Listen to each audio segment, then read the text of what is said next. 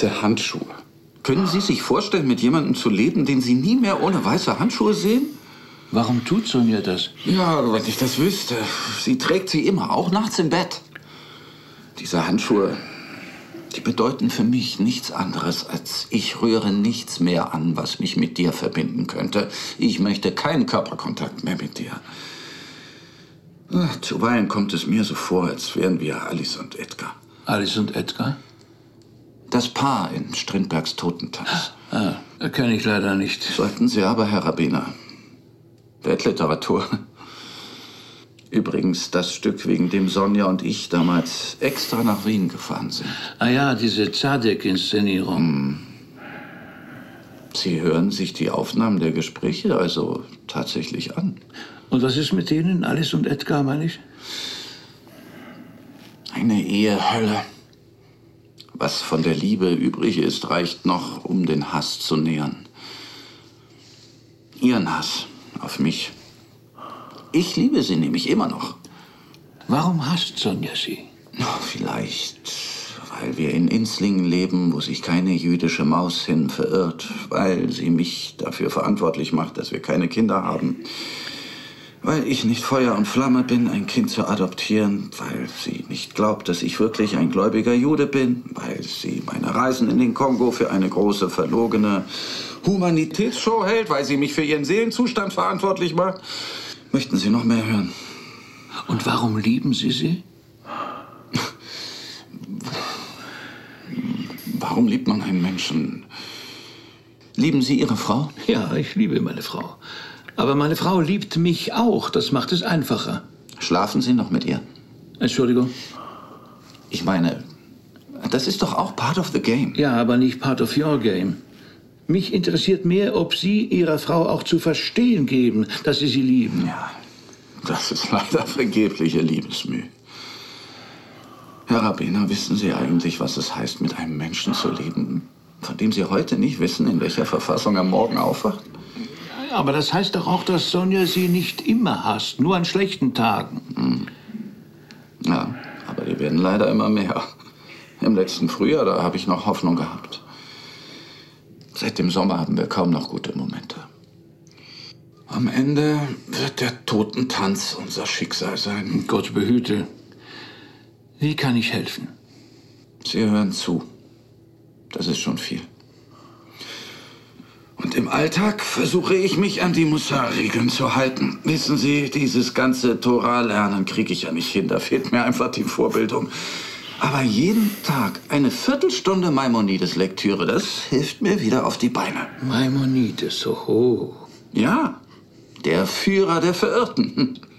Dass der Mensch im Ebenbild Gottes geschaffen ist, bedeutet gerade nichts Körperliches, sondern steht umgekehrt für die Fähigkeit des Menschen, wie Gott abstrakt zu denken. Sowas haut mich um. Haben Sie die Schöpfungsgeschichte mal aufmerksam gelesen? Ja, also ich halte das mehr mit der Evolution, diese sieben Tage. Das ist ganz interessant, aber vom Rationalen her. Darum geht es nicht. Es geht um den Wortlaut. Um das, was das Judentum in diesem Wortlaut erkennt. An jedem Schöpfungstag heißt es mindestens einmal, Gott sah, dass es gut war, nicht wahr? Ja, soweit ist es mir bekannt. Ich fand das schon immer sehr nett. Gott sitzt beim Feierabendbier, zieht eine positive Bilanz und dann geht er schlafen. Äh, bleiben wir mal beim Text, Viktor. Es gibt nur eine einzige Textstelle, nämlich nach der Schöpfung des Menschen. Da steht geschrieben, und er sah, dass es sehr gut war. Warum plötzlich sehr gut? Ja, das kann man sich wirklich fragen. Vor allem, nachdem Gott einige Generationen später bereute, den ganzen Laden überhaupt aufgebaut zu haben und eine Sintflut schickte. Äh, jetzt sind wir erstmal bei der Schöpfung. Die Rabbiner im Midrash haben gemeint, das Wörtchen sehr steht für den bösen Trieb. Ohne den bösen Trieb würden Menschen keinerlei Initiative ergreifen. Nicht heiraten, nichts pflanzen, keinem Erwerb nachgehen, nichts. Viktor, geben Sie Ihrem bösen Trieb mehr Raum. Sperren Sie sich nicht mit Maimonides oder Ihren Mussar-Büchern ein. Sich nur zu beklagen, dass man nicht geliebt wird, das reicht nicht. Sie haben mehr zu bieten.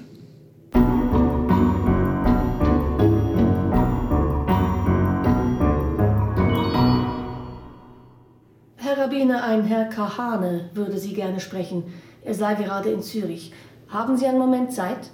Wenn er schon da ist, soll er... Hineingeknickt, wie ich höre, Herr Rabbiner. Herr Kahane, erstmal guten Tag. Danke, Frau Wild. Das ist überhaupt kein guter Tag. Ah ja?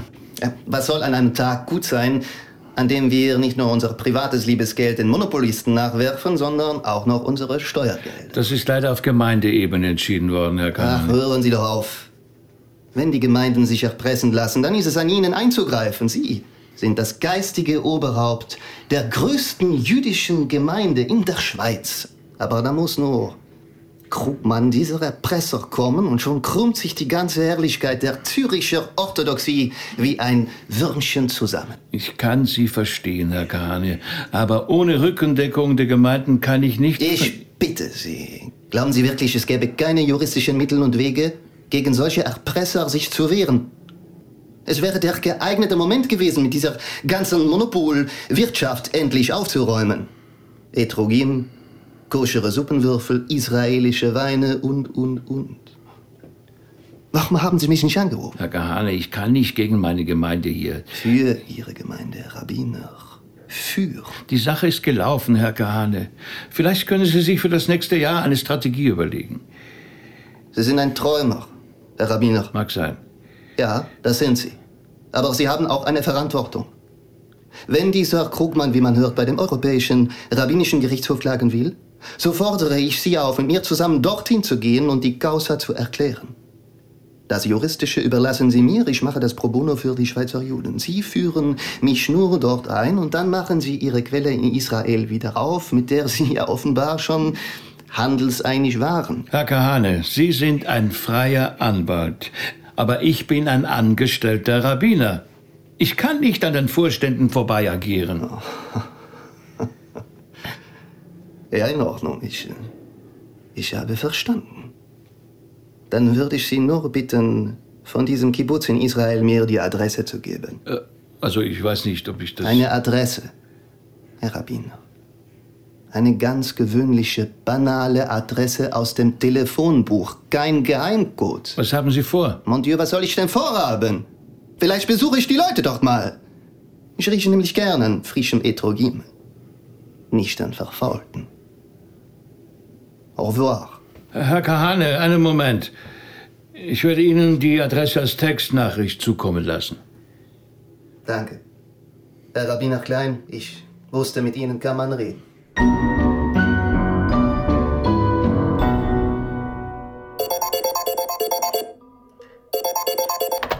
Ja, bitte, wer ist da? Klein hier.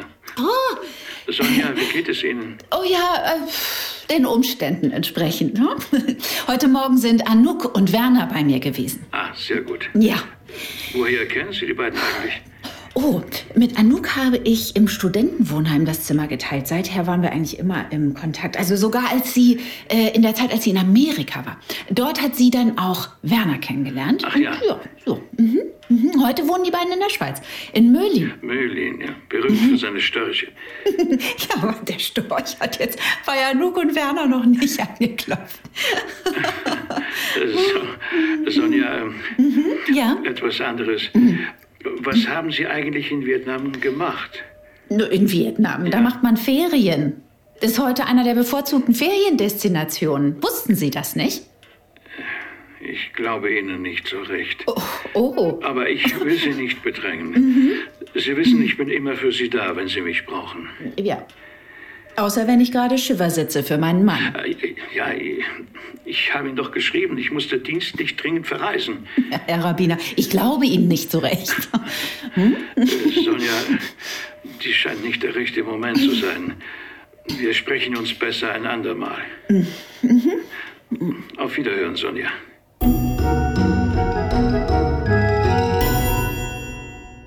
Klein hätte gerne einmal wieder einen ruhigen Abend zu Hause verbracht, aber er musste sich beim 90. Geburtstag von Gina Deutsch Castelnuovo zeigen. Natürlich wäre auch Rivka mit ins Dolder Grand eingeladen gewesen, aber sie verzichtete gerne auf dieses mühsame Vergnügen. Normalerweise ging Klein auch nicht zu solchen Anlässen, aber bei La Grande Gina, wie alle Welt sie nannte, konnte er nicht kneifen.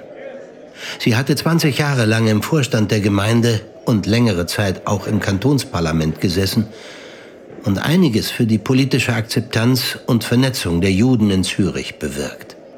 Ah, il Rabbino. Aber bitte, per favore, der heutige Abend ist kein Krankenbesuch, ah? Nein, nein, wo denken Sie denn hin? Liebe Gina, Krankenbesuche bei mir nur am Freitag. Oh, dann werde ich in Zukunft mir immer sehr genau merken, wann Sie zu mir kommen. Ma sempre con amore, wann immer ich zu Ihnen komme. Uns beiden schlägt doch keine Stunde. Ma com'è affascinante. Samuele, figlio mio, wenn ich diesen Rabbino gekannt hätte, quando ero giovane e bella, wäre ich eine richtig religiöse Frau geworden. Fortunati voi! Da habt ihr alle großes Glück gehabt. Klein wollte nur kurz einen Saft trinken und dann den Saal, in dem sich sicher 200 Leute tummelten, möglichst bald wieder verlassen. Aber es war hoffnungslos. Man stürzte sich geradezu auf ihn. Die Etrogem-Geschichte wurde rauf und runter dekliniert und er selbst für seine gescheiterte Aktion in Israel bemitleidet. Nach mehr als einer Stunde sah er aus den Augenwinkeln, wie die erschöpfte Gina aus dem Saal gefahren wurde, während ihn nach wie vor erregte Gemeindemitglieder in Beschlag nahmen. Rivka, es war wieder mal fürchterlich. Lauter Mehrbessere aus der Gemeinde, die sich mit diesem unkoscheren Zeug vollstopften und nur das eine Thema hatten. Äh, Rivka, dann, dann streiche ich mir noch ein Brot mit Leberwurst, okay? Nur zu. Äh, Lass doch das mit der Maschine, Liebes. Ich räume dann später schon auf. Oh, wie nett von dir. Bitte, setz dich doch zu mir. Ja, natürlich. Genau das werde ich jetzt tun. Rivka, was soll das? Kannst du mir vielleicht mal sagen, welche Laus dir über die Leber gekrochen ist? So. Kannst du mir vielleicht mal sagen, wieso dich das um 10 Uhr nachts plötzlich interessiert? Tut mir leid, es war ein verrückter Tag. Natürlich. Verrückte Tage, einer nach dem anderen. Er muss ja überall sein, der Herr Rabbiner. Der edlen Gina seine Aufwartung machen, aber auch noch das Schweizer Judentum retten. Dafür dringend nach Israel fliegen, um dann mit abgesägten Hosen heimzukommen. Rivka, de- Was wäre groß geschehen, wenn du einfach akzeptiert hättest, dass die Gemeinden diesem Krugmann ein paar tausend Franken in den Rachen schmeißen? Aber nein, man will ja Grundsätzliches verändern. Und dazu noch die arme Witwe eines Mannes trösten, der in einem Kaff irgendwo in Deutschland umgebracht wurde. Ach, das ist alles so furchtbar wichtig. äh, Rivka, äh, Aber vielleicht mal seiner Tochter bei den Hausaufgaben helfen. Oder seine Frau fragen, wie es mit der Übersetzung so läuft. Dann würde der vielbeschäftigte Herr Rabbiner nämlich erfahren, dass der Lektor ihr heute die Arbeit von einem halben Jahr vor die Füße geschmissen hat. Aber das passt halt nicht mehr in den randvollen Terminkalender des Herrn Rabbi rein. Weißt du was? Friss deine Leberwurst und lass die Leute um dich herum einfach in Frieden.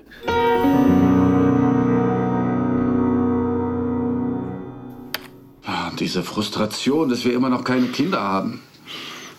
Sonja drängt mich, meine Beziehungen im Kongo auszunützen, um von dort ein Kind nach Deutschland mitnehmen zu können. Und ich sagte ihr, glaubst du im Ernst, man kann da einfach so mir nichts, dir nichts, ein elternloses Baby im Duty-Free abholen? Es gibt dort ziemlich strenge Gesetze. Und worauf sie meinte, wenn man die richtigen Leute schmiert, ist das sicher kein Problem. Mein Gott.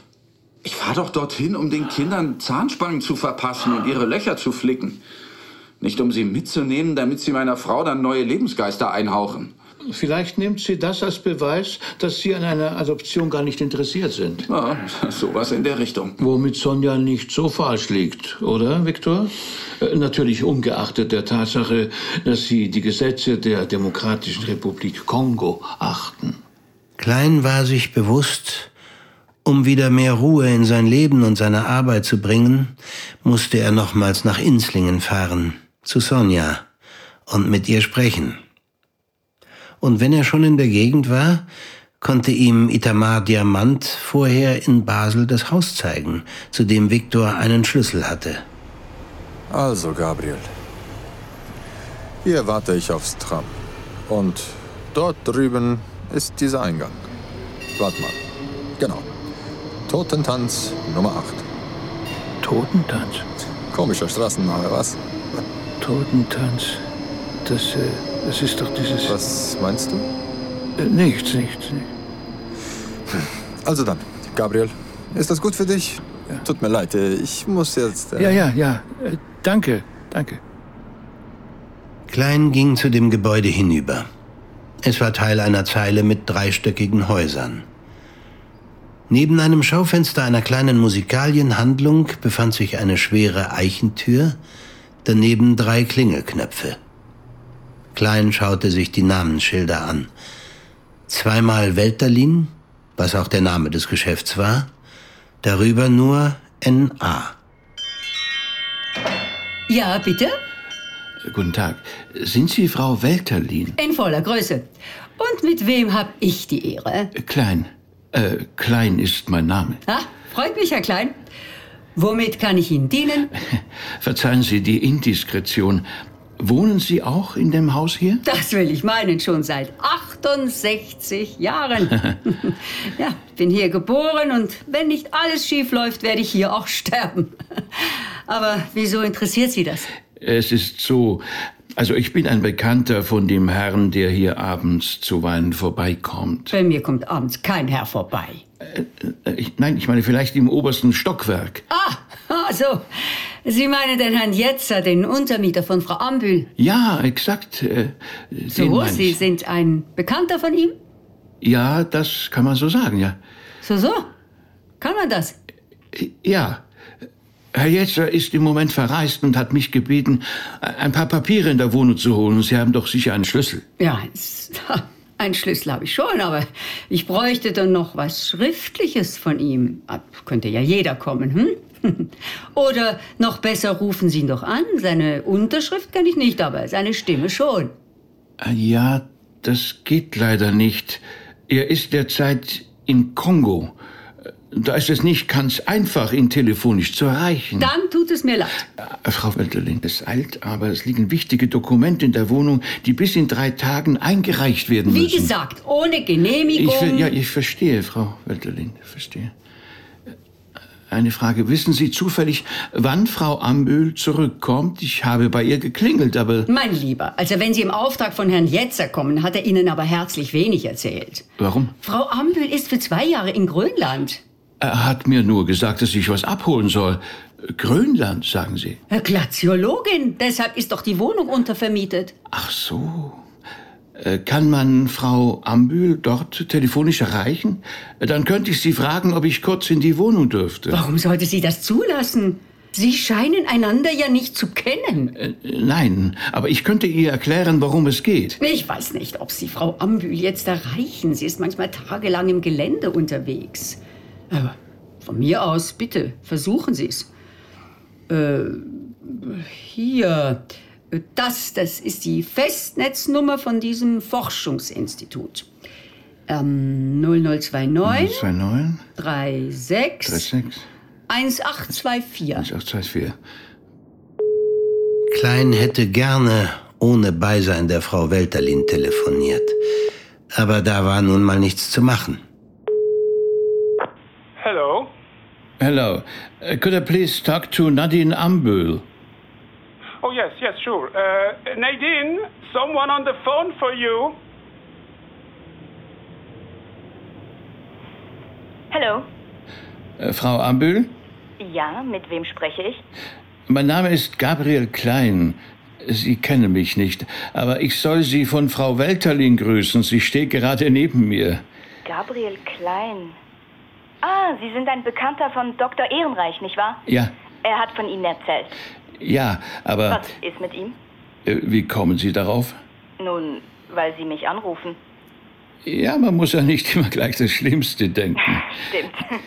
Klein vermied es, in Situationen des alltäglichen Lebens göttliche Winke hinein zu interpretieren, wenn irgendetwas mehr oder weniger Unerwartetes geschah. Äh, oh. Moment, Frau Ambühl. Aber als genau in diesem Moment ein Kunde den Laden betrat und Frau Welterlins Aufmerksamkeit forderte, fiel es ihm schwer, das anders zu deuten. So, da bin ich wieder. Herr Ehrenreich hat mich gebeten, in der Wohnung ein paar Dokumente zu holen. Er ist im Moment verreist und ich habe heute gerade in Basel zu tun. Bloß habe ich keinen Schlüssel. Deshalb möchte ich Sie bitten, Frau Welterlin zu erlauben, mich kurz reinzulassen. Aber selbstverständlich. Geben Sie mir bitte, Frau Welterlin. Das ist sehr freundlich von Ihnen. Äh, Frau Welterlin bedient im Moment gerade noch einen Kunden. Mm, Na gut, wenn es nicht zu lange dauert. Was mich interessieren würde, weil er nie etwas davon gesagt hat, wie ist Viktor überhaupt zu Ihrer Wohnung gekommen? Äh, ich bin seine Patientin. Ach so. Sie wissen ja sicher, einige Meter hinter der Grenze kostet der Zahnarzt nur noch die Hälfte. ja, das hört man immer wieder. Und als ich Dr. Ehrenreich vor anderthalb Jahren erzählte, dass ich bald längere Zeit für ein Forschungsprojekt weg sei und wohl meine schöne Wohnung aufgeben müsse, hat er mir vorgeschlagen, sie während dieser Zeit als Untermieter möbliert zu übernehmen. Ah, er ja. wolle künftig den Schabbat mit seiner Frau in Basel verbringen. Die Gemeinde in Lörrach sei ihnen etwas zu klein und am Schabbat dürfe er nicht fahren. Äh, ja, Sie kennen sich da ja besser aus. Ja, ja. Auf jeden Fall hat er mir die Miete für die ganzen zwei Jahre gleich bar auf die Hand bezahlt. Ah, alles klar, alles klar. Ja, ist denn Frau Welterlin inzwischen wieder zu sprechen? Ja, äh, gleich. Äh, übrigens, Frau Ambühl, eine Sache noch. Gegenüber Frau Welterlin hat sich Viktor als Herr Jetzer ausgegeben. Wie bitte? Warum?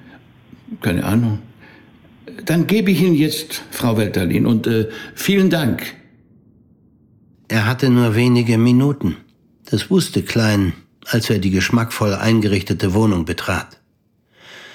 Wenige Minuten, um nach etwas zu suchen, von dem er nicht wusste, was es war und ob es überhaupt existierte. Irgendetwas, das eine Verbindung zwischen Viktors Tod und dieser Wohnung schaffen würde. Das Erste, was ihm auffiel, war der beeindruckende Blick aus dem Fenster hinaus auf den Rhein, der gleich unter der Wohnung floss, und auf das Kleinbasler Ufer hinüber. Alles war fein säuberlich eingeräumt. Kein Hinweis auf Viktor Ehrenreich. Über dem Schreibtisch hing eine Pinnwand, auf der Dutzende von Fotos angeheftet waren. Die allermeisten zeigten unterschiedliche Personengruppen, bei denen oft auch eine jüngere Frau, wahrscheinlich Frau Ambühl, zu sehen war. Da blieb sein Blick an einem Polaroid-Sofortbild hängen, das irgendwie nicht zu den anderen passte. Es zeigte zwei Männer. Der eine war ohne Zweifel Viktor, der andere ein Afrikaner, der um einige Jahre älter zu sein schien. Klein zögerte einen Augenblick, dann nahm er das Foto ab und steckte es in die Brusttasche seines Jacketts. So, Frau Welterlin, vielen Dank für den Schlüssel. Herr Jetzer muss sich geirrt haben. Die Unterlagen waren nicht dort, wo er mir gesagt hat. Ja, ich habe mich sowieso gewundert, warum Herr Jetzer Sie mit dieser Sache beauftragt hat und nicht die Dame, die... die Frau Welterlin verstummte und erblasste im selben Moment. Klein erkannte, dass sie mehr gesagt hatte, als sie wollte, dass die Beziehung zu dieser Dame nicht eine war, die Außenstehende etwas anging. Klein verabschiedete sich mit einigen Höflichkeitsfloskeln und trat auf die Straße.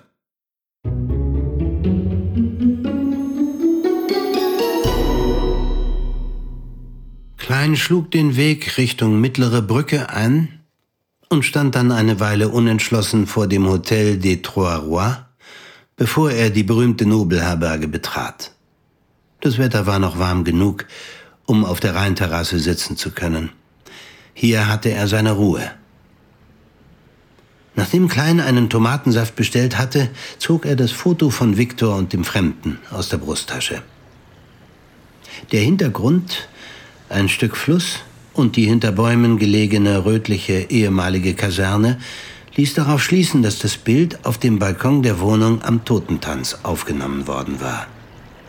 Vielleicht von Viktors Geliebter, der ominösen Dame. Wie hat er gesagt? Am Ende wird der Totentanz unser Schicksal sein. Hat er vielleicht gar nicht Strindbergs Stück gemeint, sondern den Totentanz hier in Basel? Klein wunderte sich längst nicht mehr, dass er Selbstgespräche führte und Stimmen hörte. Er drehte das Bild um und sah auf die Rückseite, wo zuweilen ein Datum verzeichnet war, aber er fand nur eine handschriftliche Widmung Pour Nadine, mon hôtesse, en remerciement, Simon. Hallo, Klein hier? Rabbi Klein, this is the office of Rabbi Joshua Mirsky. Please hold the line. I connect you. Klein war ziemlich verdattert. Dayan Mirsky aus London war immerhin der Präsident des Europäischen Rabbinatsgerichts, ein gestrenger Herr, mit dem er bisher wenig persönlichen Kontakt gehabt hatte. Rabbi Klein, how do you do? Oh, how do you do, Dayan Mirsky? Welch freudige Überraschung. Ich freue mich auch, mit Ihnen zu sprechen. Äh, der Grund ist allerdings ein heikler. Worum geht es denn? Die Firma Krugmann Company hat sich an unser rabbinisches Gericht gewandt. Sie sollen gegen Abmachungen verstoßen haben, die hinsichtlich des Ertrogimports zwischen Krugmann und den jüdischen Gemeinden geschlossen worden sind. Das verstehe ich nicht. Äh, unser Versuch als Ersatz für Krugmanns verfaulte Früchte eine andere, preisgünstigere Quelle für Sie zu erschließen, der ist ja gestoppt worden. Krugmann Company behaupten, Sie hätten dieses Geschäft unter der Hand weiter betrieben. Gemeinsam mit einem Herrn Kahane. Dayan Mersky, das ist eine infame Unterstellung. Haben Sie mit Herrn Kahane wirklich nichts zu tun? Er hat nämlich Ihren Namen genannt. Nein. Äh, Das heißt, wir haben einmal miteinander gesprochen. Er hat mich nach der Rückkehr aus Israel in Zürich aufgesucht. Aber dass ich mit ihm gemeinsame Sache mache, kann ich in keiner Weise bestätigen. Und über was haben Sie mit Herrn Kahane gesprochen? Er wollte mich bewegen, in dem Streit weiterzumachen, aber ich habe abgelehnt. Und das war alles. Er wollte dann noch die Adresse von dem Kibbutz, mit dem wir verhandelt hatten. Und die haben Sie ihm gegeben? Natürlich. Es handelte sich ja nur um eine Adresse. Lieber Reb Klein, wir haben damit ein großes Problem. Bitte? Das heißt, genau Sie haben damit ein großes Problem. Die Firma Krugmann und Company verlangt, dass Sie aus der Europäischen Rabbinerkonferenz ausgeschlossen werden. Sie wollen Sie sonst vor einem Schweizer Zivilgericht verklagen. Lieber Dayan Mirsky, verzeihen Sie, aber könnte es nicht sein, dass die Firma Krugmann und Company versucht, Sie zu instrumentalisieren? Natürlich tut sie das. Aber wir müssen die Sache trotzdem bereinigen. Auf keinen Fall dürfen wir einen Chilul Hashem riskieren. Und was erwarten Sie von mir? Es wäre für alle gut, wenn Sie Kahane dazu bringen könnten, die Unternehmung zu stoppen. Das ist vollkommen unrealistisch. Sven Kahane tut das ja gerade, um Krugmann herauszufordern. Appellieren Sie an sein jüdisches Gewissen. Ach, noch nie ist jemand mit einem besseren jüdischen Gewissen herumgelaufen als Sven Kahane nach dieser Aktion. Wir haben noch eine andere Möglichkeit erwogen, falls es Ihnen nicht gelingt, Herrn Kahane von seinem Vorhaben abzubringen. Und die wäre? Sie unterschreiben eine Erklärung, die gerade von Ihrem Zürcher Kollegen Reb Goldfarb aufgesetzt wird. Was? Dass alle Früchte, die nicht über die Firma Krugmann und Company verkauft werden, nicht verwendet werden dürfen. Höre ich recht, Rabbi Mirsky?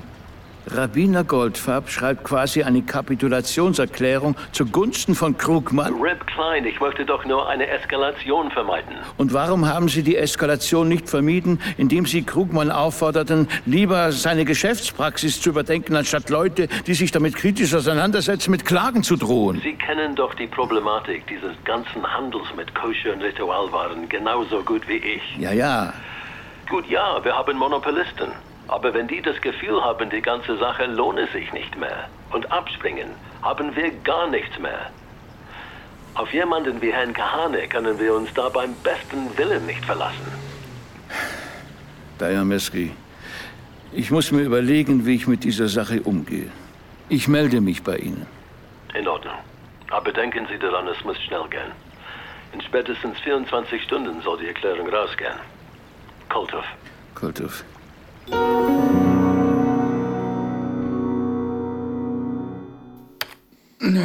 Das Schlimmste sind die Freitagabende. Familienabende ohne Familie. Anfangs hatten wir noch Gäste. Manche kamen auch mit dem Auto am Schabbat. Aber das störte uns nicht. Oder wir waren eingeladen. Wir marschierten manchmal über eine Stunde nach Hause, auch im Regen. Und einmal hatte ich nur einen Regenmantel und wir gingen eng aneinander geschmiegt. Jeder einen Arm im Mantel. Hm. Anfangs. Später haben wir uns dann mit der Gemeinde zerstritten. Mit fast allen. Fanatiker, Heuchler, Mitläufer. Und jetzt sitzen wir alleine da. Und öden einander an. Nein, nein, nein, das nie. Sonja kocht immer. Ausgezeichnet. Gulasch. Unser Freitagabendmahl. Und äh, was ist daran so schlimm? Dass das alles nur noch aufgesetzt ist.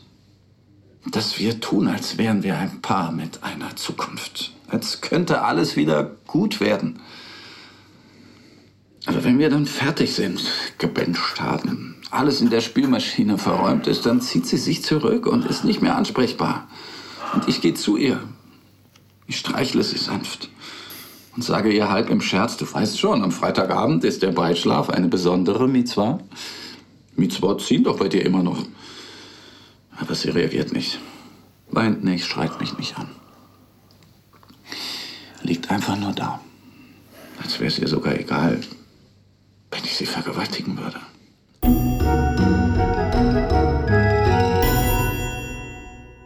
Klein schlenderte noch ein bisschen durch die Basler Innenstadt, bis er schließlich auf der Uhr sah, dass es langsam Zeit war, um zu Sonja zu fahren. Vielleicht verdächtige ich Viktor zu Unrecht. Vielleicht ging es ja am Totentanz nur um politische Dinge. Der Afrikaner auf dem Foto. Ist das dieser Simon, der die Widmung auf die Rückseite geschrieben hat? Vielleicht ist er ein Kontaktmann im Kongo und die Dame eine Aktivistin. Vielleicht war diese Wohnung ein Ort, um geheime Treffen abzuhalten. Aber wozu das alles? Als er sein Auto in Inslingen vor dem Haus am Blumenweg 19 parkte, war für Klein die wichtigste Frage nun nicht mehr, was er von Sonja erfahren könnte, sondern wie viel er ihr erzählen sollte. Oh, Herr Rabbiner Klein, wie schön. Kommen Sie doch rein. Sonja trug keine Perücke und kein Kopftuch mehr.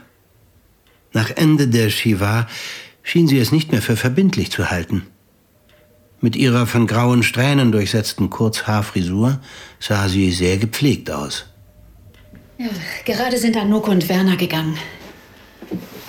Treue Freunde. Ja, sehr. Zudem ist Treue für Sie ein sehr rentables Geschäft. Wie soll ich das verstehen? Na, schauen Sie sich mal Ihren YouTube-Kanal an. High on Fidelity heißt er. Ah, stimmt. Angel Fink hat mal etwas erwähnt. Ich wusste aber nicht, dass Treue das Thema ist. Und wie geht es Ihnen, Sonja? Ja, was soll ich sagen? Ich, ich habe dieses Semester Urlaub genommen. Das war vielleicht ein Fehler. Jetzt sitze ich hier rum und grüble. Worüber denn? Ach Gott, welche Chancen Viktor und ich gehabt hätten, warum wir sie verpasst haben. Sinnloses Zeugs eben. Und die Ermittlungen? Gibt es da neue Erkenntnisse? Oh, dieser Unmüßig, der würde mich lieber heute als morgen festnehmen. Hm. Er hat fleißig ein paar Informationen gesammelt und sucht nun verzweifelt nach dem, was man wohl bei der Polizei als Missing Link bezeichnet. Was für Informationen denn? Ja, zum Beispiel den wahren Grund meiner Reise nach Vietnam. Mir haben Sie gesagt, dass Sie. Dass ich dort Ferien gemacht habe, ja. Und Sie haben mir das genauso wenig geglaubt wie dieser widerliche Kommissar in Lörrach. Aha. Dann waren Sie also auf dem Revier. Ja, nicht ganz freiwillig, wie Sie sich denken können. Und? Was war nun der wirkliche Grund Ihrer Reise?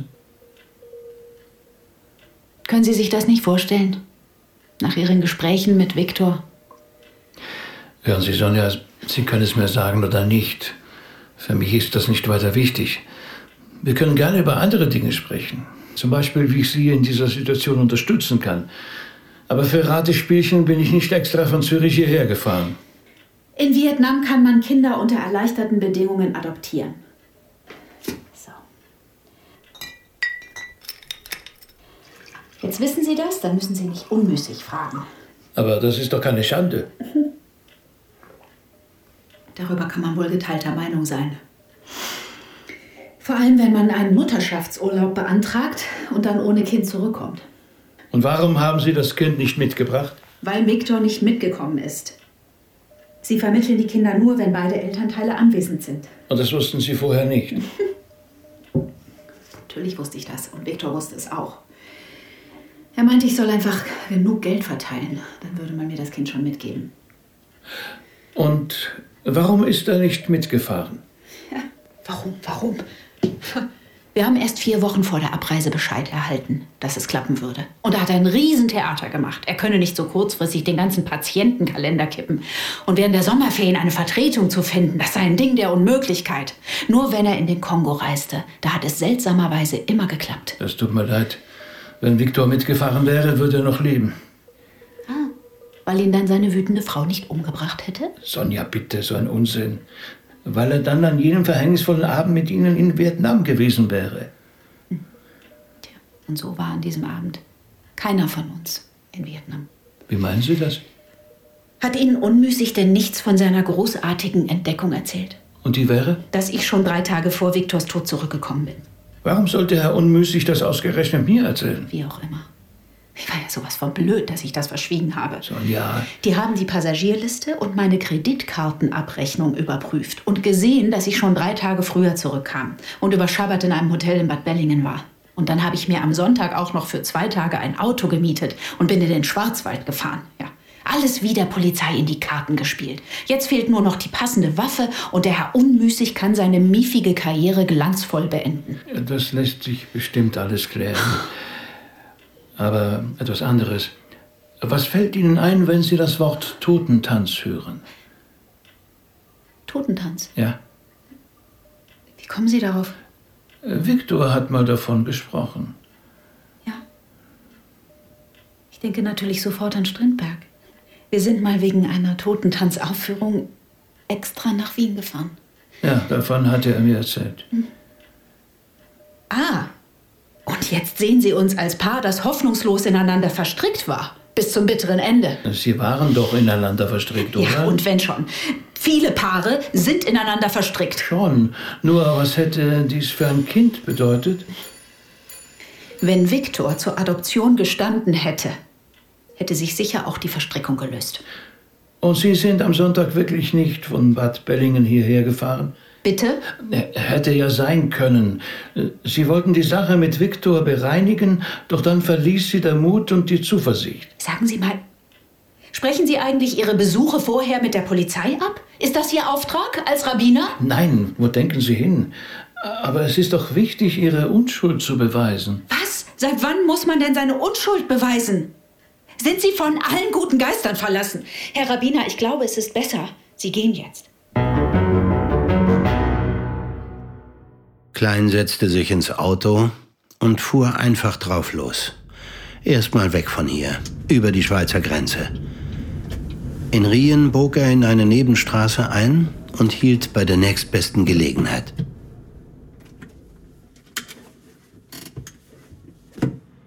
Sonja scheint tatsächlich von der Basler Wohnung nichts zu wissen. Wer ist dieser Mann auf dem Foto neben Viktor? Moment. Wenn einer das weiß, dann Angel Fink.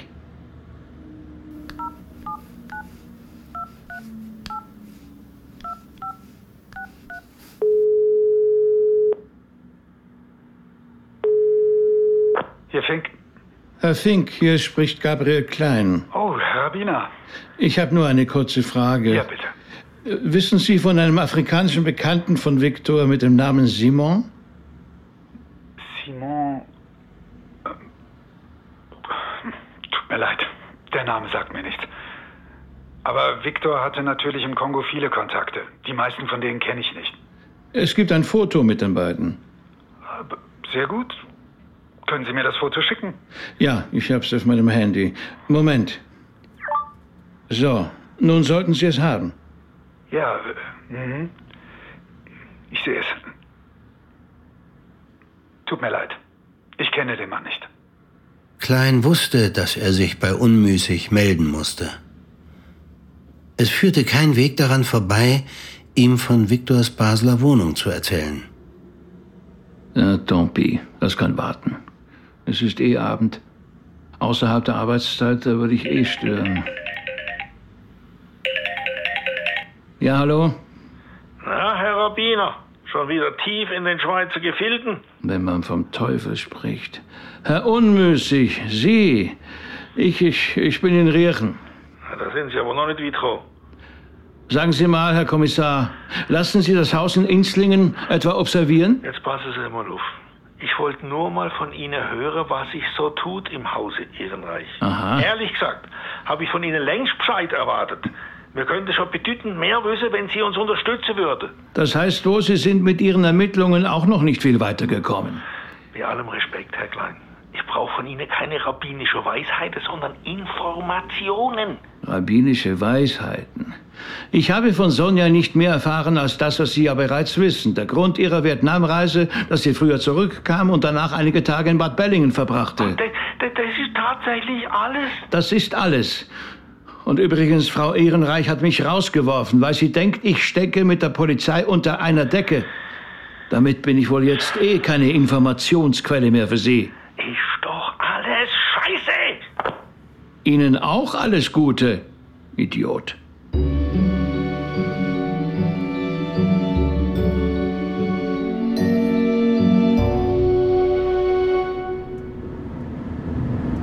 Unmüßig. Seltsamer Name.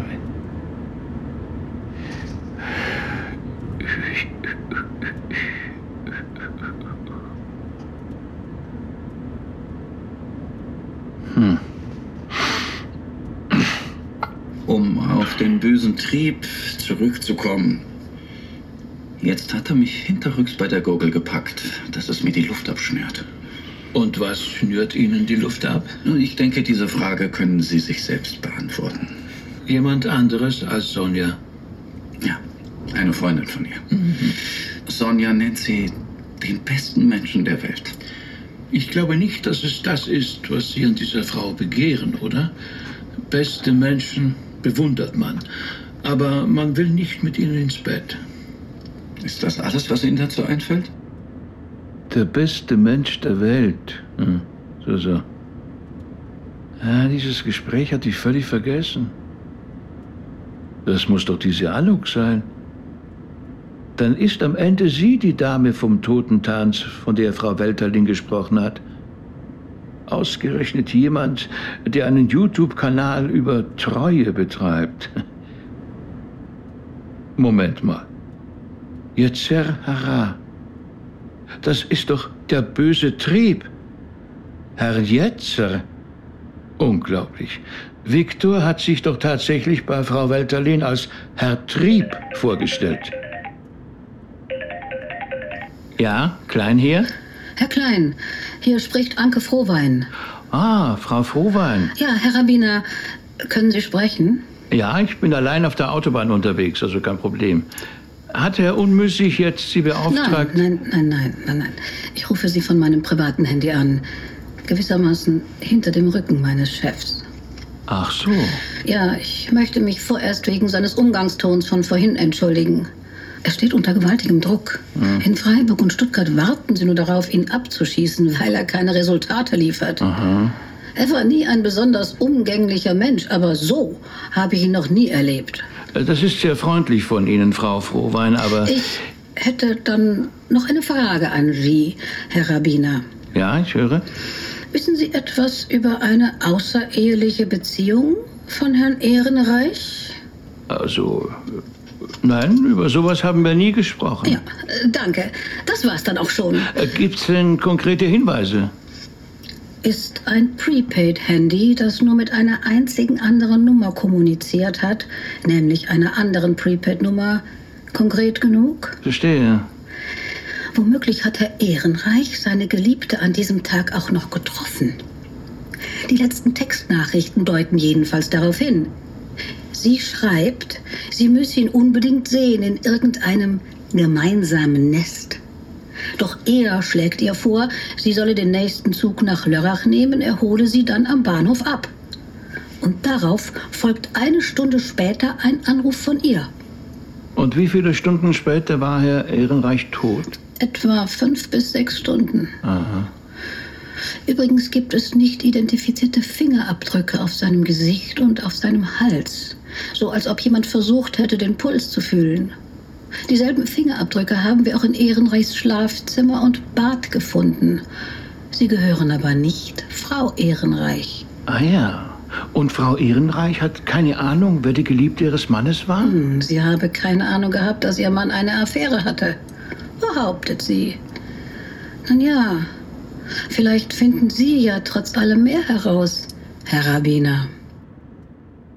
Als Klein zu Hause angekommen war, wählte er noch im Auto sitzend Gehanes Nummer. Vielleicht war der rigide Anwalt ja doch noch bereit, seinen Etrog-Feldzug zu begraben. Aber keine Spur von Einlenken. Im Gegenteil.